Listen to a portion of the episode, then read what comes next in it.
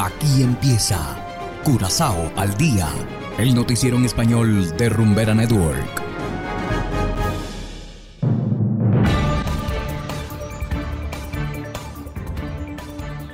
Muy buenas tardes, estimados oyentes de Rumbera Network 107.9 FM. Igualmente saludamos a quienes nos escuchan a través de noticiascurazao.com en formato podcast. Hoy es lunes 21 de marzo de 2022 y estos son los titulares. Número de casos de COVID-19 sigue aumentando. Curazao tendrá un paseo marítimo detrás de Scuba Lodge. Restos simbólicos del general Pierre serán tomados este 25 de marzo. Y en internacionales, Defensores de derechos humanos piden prorrogar misión de la ONU en Venezuela. Esto es Curazao al día con Ángel Van Delden.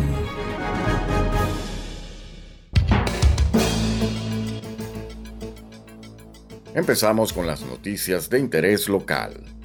El número de casos positivos en Curazao aumentó de 328 a casi 400 la semana pasada se realizaron más de 3.800 pruebas, lo que resultó en más del 10% de resultados positivos. Esto representa un 1,3% más que la semana anterior.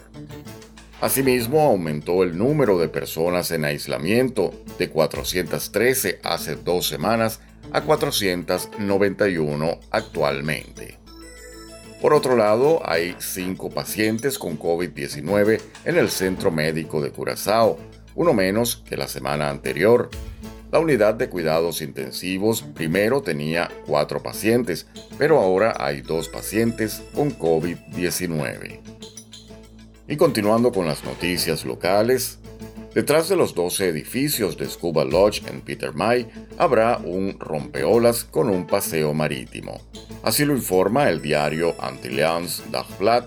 El permiso definitivo se otorgó la semana pasada. Esto era lo que faltaba para que el empresario empiece a construir el proyecto. El rompeolas será necesario para proteger los edificios que están en la orilla. El paseo contará con bancos e iluminación. Según el permiso, el acceso deberá mantenerse libre y gratuito. Y en materia de historia, los restos simbólicos del general Manuel Carlos Villar serán tomados este 25 de marzo, anunció la Sociedad Bolivariana de Curazao. Una muestra de tierra de Otrobanda, el barrio donde nació el general, y otros objetos significativos conformarán dichos restos que pronto ocuparán un lugar en el Panteón Nacional de Venezuela.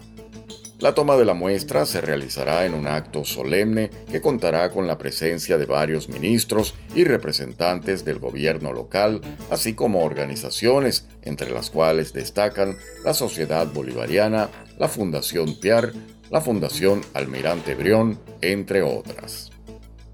Y hacemos ahora una breve pausa y enseguida regresamos con más de Curazao al día. Este es el estilo único e inimitable del Caribe. Rumbera Network. Para darle rumba a tu vida. Para darle rumba a tu vida. Rumbera Network Radio. Rumbera Network Radio. Dale rumba a tu vida con Rumbera. Rumbera no tiene rival, no tiene rival.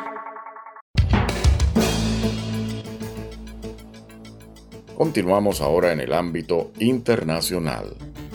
Organizaciones defensoras de derechos humanos insisten en la importancia de que se prorrogue el mandato de la Misión Internacional Independiente de Determinación de los Hechos de la ONU sobre Venezuela. Desde Caracas nos informa la corresponsal de La Voz de América, Carolina Alcalde.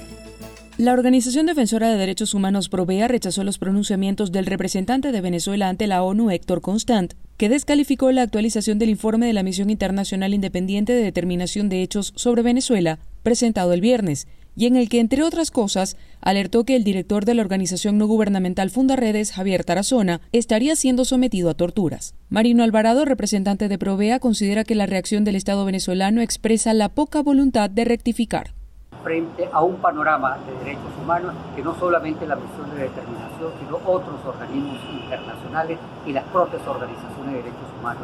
Alvarado insistió en que en septiembre el Consejo de Derechos Humanos de la ONU debe prorrogar el mandato de la misión de determinación de hechos por considerar que los aportes son positivos para mejorar la situación de derechos fundamentales en el país. En tanto, Ali Daniels, director de Acceso a la Justicia, reiteró la necesidad de que se preste atención médica inmediata a todos los privados de libertad en Venezuela, y que los presos políticos sean liberados. Además, se refirió a la reducción de las penas contra funcionarios detenidos por cometer violaciones a los derechos humanos. Nos demuestra cómo eh, estas condenas en realidad son una verdadera burla a la justicia y por eso es importante que la misión nos dé esta información que demuestra que los cambios en Venezuela no, no han hecho otra cosa más que mantener el velo de impunidad que se mantiene sobre los crímenes de lesa humanidad. La misión anunció que están ampliando sus actuales investigaciones a las más altas cadenas de mando en Venezuela. Carolina Alcalde, Voz de América, Caracas. Y de esta manera llegamos al final de Curazao al día. Trabajamos para ustedes Saberio Ortega en el control técnico y ante los micrófonos Ángel Van Delden. Tengan todos una feliz tarde y será hasta la próxima. Aquí termina Curazao al día, el noticiero en español de Rumbera Network 107.9 FM.